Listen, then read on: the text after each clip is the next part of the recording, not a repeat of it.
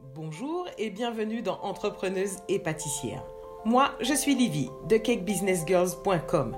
Je crée des stratégies de développement commercial et des formations à la gestion d'entreprise pour les pâtissières et les cake designers qui sont ambitieuses afin qu'elles puissent atteindre les bons clients, surpasser la concurrence et booster leur rentabilité. Dans ce podcast, nous allons aborder les aspects business de la pâtisserie. Je vais partager avec vous mes astuces, je vais vous donner des conseils, répondre à vos questions, l'essentiel pour que vous soyez des chefs d'entreprise heureuses. Allez, c'est parti, on y va. Bonjour, alors aujourd'hui on se retrouve pour parler. Comment donner un nom à son entreprise de pâtisserie. Alors je vais vous donner quelques pistes et quelques points d'attention si vous êtes dans un processus pour nommer votre entreprise de pâtisserie. Alors soit parce que vous avez un projet et que vous démarrez, ou soit parce que vous décidez de faire ce qu'on appelle du rebranding. Donc euh, en fait de bah, juste changer le nom de votre entreprise quoi. Je vais vous donner des conseils qui sont assez classiques, mais aussi une espèce de formule un peu toute faite, secrète, euh, c'est plus vraiment secret, une formule secrète pour pouvoir au moins vous aiguiller et faciliter ce travail qui est de nommer votre entreprise. Quelque part, la question de comment vous allez appeler votre entreprise, bah, c'est quand même hyper déterminant, mais ça ne doit pas devenir un problème pour autant. Voilà, je pense que c'est la partie cool du truc. Donc il faut voilà, rester ouvert, vraiment le prendre fun et pas se mettre la rate au courbouillon parce que oh là là, j'arrive pas à trouver le nom de mon entreprise. Vous vous en doutez, le nom d'une entreprise, ça se change. Je dis pas que c'est une chose facile, mais c'est pas une peine de prison ferme. Vous pourrez éventuellement changer le nom de votre entreprise si jamais, pour une raison ou pour une autre, dans le futur, ça collait plus avec ce que vous êtes, ce que vous souhaitez faire. Enfin bref, si ça marche plus, ça se change un nom d'entreprise. Alors, donner un nom à son entreprise de pâtisserie. Il y a, y a des, trucs un peu théoriques dont je vais parler. je ne suis pas une experte, je ne vais pas mentir, je ne suis pas une experte sur le branding, mais en tout cas, je vais partager avec vous ce que je sais en la matière. J'y ajoute un petit peu ma sauce et puis aussi, je confronte ce que je sais à ce que j'ai pu voir sur le terrain. Je crois que le plus important, c'est de trouver un nom qui est facile à retenir pour le cerveau qui demande peu d'efforts finalement. Pourquoi? Parce que ça va vous permettre de vous différencier. Ça va permettre aux gens qui auront croisé le nom de votre entreprise de tout de suite se dire Tac, j'ai croisé cette entreprise-là, l'entreprise euh, Tartampion. J'ai croisé l'entreprise Tartampion, voilà, ça va monter tout seul parce que le cerveau finalement aura peu d'efforts à faire. Je suis pas une euh, neuroscientifique, donc je vais juste vous donner des petits trucs. Et le premier truc auquel vous pourriez penser, c'est utiliser une allitération. Par exemple, Dunkin' Donut, il y a une allitération de D. Le D se répète, ce sont des répétitions de consonnes et c'est quelque chose que le cerveau va retenir assez facilement. Un autre truc que le cerveau retient assez facilement, c'est tout ce qui est rythme, syntaxe, quelque chose qui a un peu de flow. Par exemple, la boulangerie pâtisserie Bohémie. Bah, Bohémie, voilà, ça sonne bien, ça a un bon flow, ça veut aussi dire autre chose c'est quelque chose qui est assez facile à retenir pour le cerveau. Encore plus facile peut-être à retenir pour le cerveau, c'est tout ce qui est représentation mentale. Par exemple, la pâtisserie miette ou bien mmh, rêves et gâteaux. Voilà.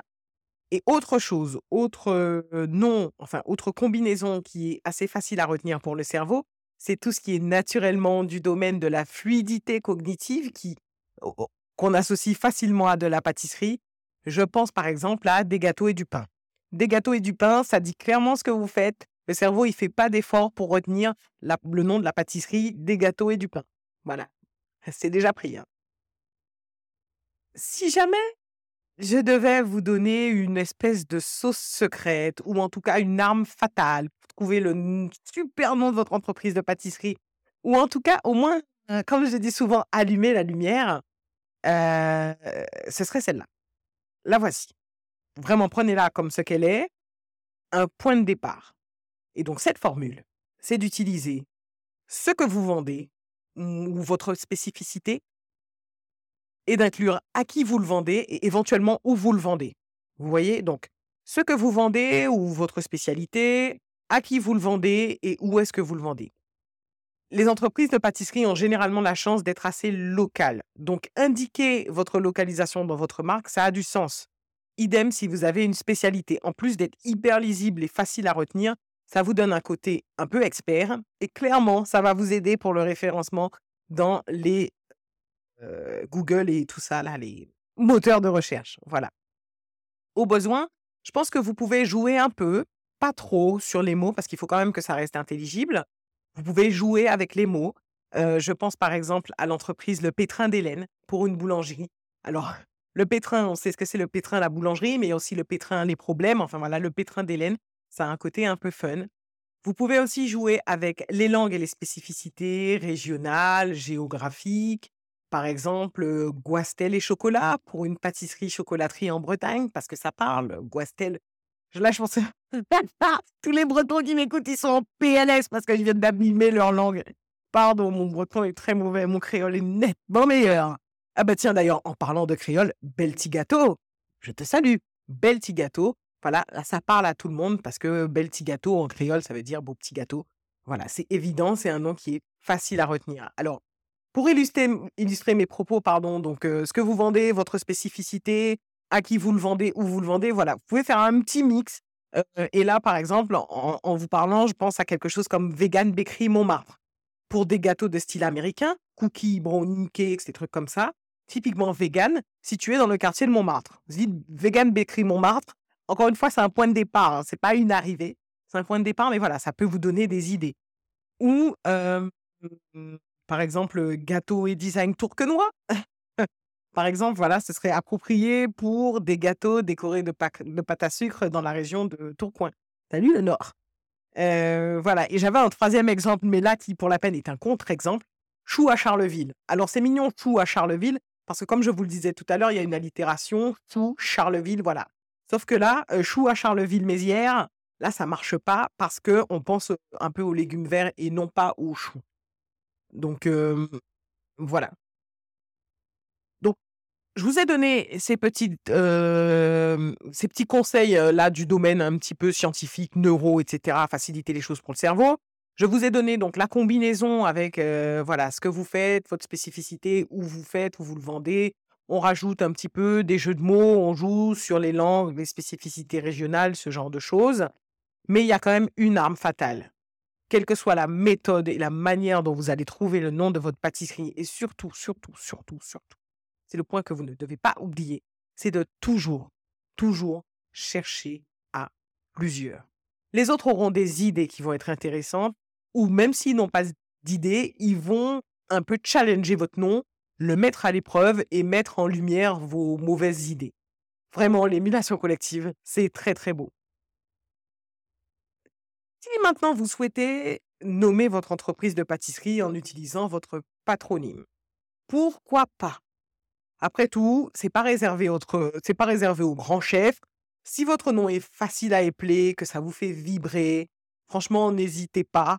Euh, euh, bon, après, il y a des noms de famille, euh, certains endroits qui sont hyper difficiles à prononcer. Par exemple, moi, je connais un Gilles Nanonski.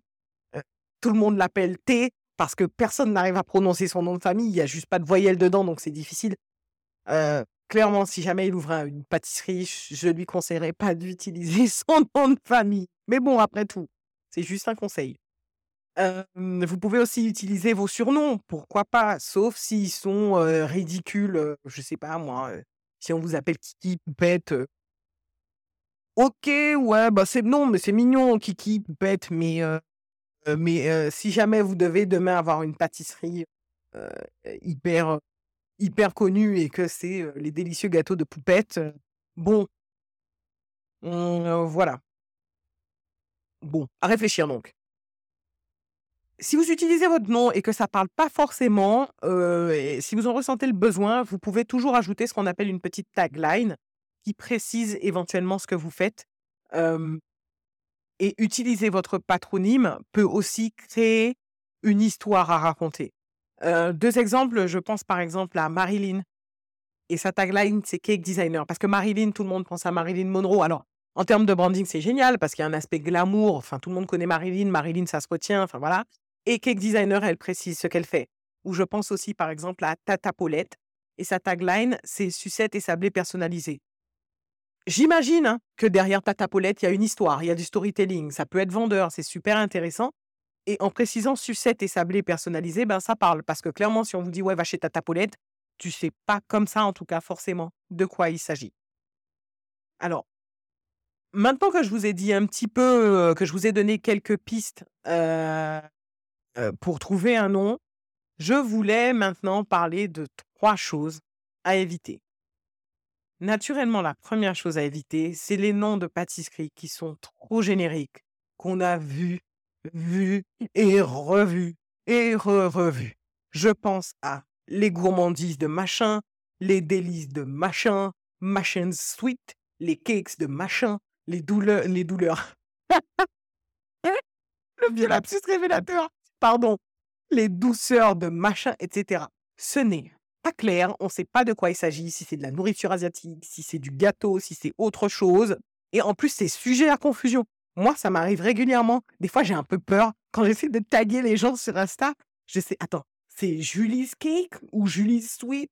Ah bah mince, j'ai les deux. Ah bah, du coup, je sais plus laquelle des deux je voulais taguer.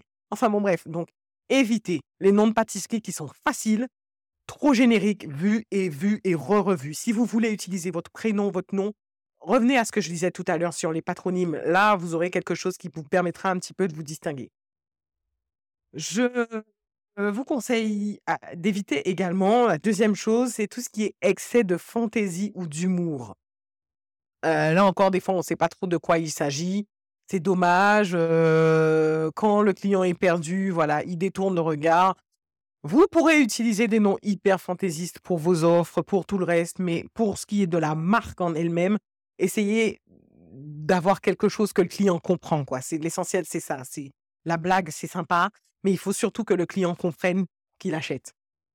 Et la troisième chose, un sujet un petit peu controversé, je pense qu'il vaut mieux éviter tout ce qui est association négative quand on les traduit ou bien trop argotique. Je prends pour exemple la tête de nègre. Pour moi, c'est un grand nom. Et je vous explique. L'idée, c'est pas de rentrer dans le débat ou tête de nègre. Non, non, non. C'est juste non.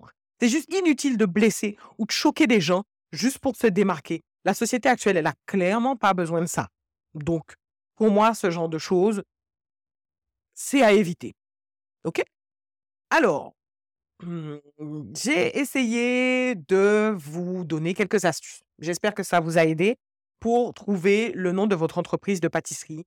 Je pense que le nom parfait, c'est celui qui vous plaît. C'est un nom qui claque à vos oreilles et qui, dans la mesure du possible, se retient facilement, qu'il est facile à prononcer, qu'il a un flot, qu'il est aussi facile à épeler. Naturellement, j'en ai pas parlé, mais il faut que le nom de domaine soit disponible et sans tiret. Parce que si vous devez vous dire, euh, vous devez vous retrouver à épeler, nanana, tiret du 6, nanana, nanana, là c'est bon, vous allez perdre les gens. Euh, éventuellement, il faut aussi que votre pseudo soit disponible sur les réseaux sociaux. Parce que si vous rajoutez un numéro ou un truc, ça, peut être compliqué qu'on vous retrouve. Un nom parfait, c'est aussi souvent un petit peu disruptif. C'est quelque chose qui change et c'est quelque chose qui n'a pas de connotation négative. On évite. Et enfin, la dernière chose, c'est que votre nom, en tout cas, j'espère que celui que vous trouvez ou que vous avez trouvé, va vous permettre une forme d'expansion qui va vous permettre d'aller un petit peu plus loin par le futur, si vous en avez envie qui va vous permettre voilà, d'étendre vos offres et d'étendre vos produits, ce que vous, ce que vous offrez, sans être complètement déconnant. Voilà, donc j'espère que ces petits conseils vous ont aidé pour ou dans vos réflexions. si vous avez d'autres idées, bah, surtout n'hésitez pas. Vous pouvez par exemple nous dire comment est-ce que vous, vous avez trouvé le nom de votre entreprise. Éventuellement, si vous ressentez le besoin d'en changer ou si voilà, sinon, au contraire, c'est votre truc claque et pour rien au monde vous allez le changer. en tout cas, j'espère vraiment que je vous ai aidé à y voir un petit peu plus clair. À très bientôt! Merci beaucoup d'avoir écouté cet épisode. S'il vous a plu, je vous remercie de le partager et de me laisser un petit commentaire. Si vous souhaitez en savoir plus, si vous souhaitez travailler avec moi pour qu'on booste votre entreprise ou votre projet, rendez-vous sur mon site internet cakebusinessgirls.com. Là-bas, vous pourrez aussi vous inscrire sur la liste des VIP, les very importantes pâtissières, et ainsi recevoir chaque semaine la PLF, ma petite lettre fabuleuse. Je vous dis à très bientôt